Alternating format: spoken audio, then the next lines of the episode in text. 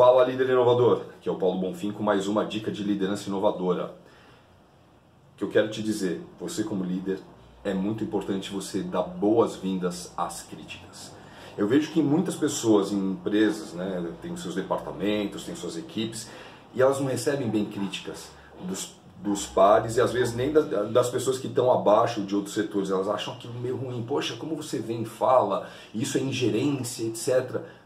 Cara, aproveita que as pessoas estão te criticando, aproveita que as pessoas estão te dizendo uma coisa que não está legal, né?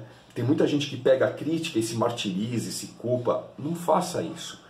Pega essa crítica e usa de uma forma construtiva para pensar como eu vou usar isso para eu me melhorar, como eu vou usar essa crítica de alguém que está vendo uma coisa que eu não estou vendo e transformar isso numa coisa positiva para minha carreira, para o meu negócio. Abraça as críticas, abraça quem te critica e cresça.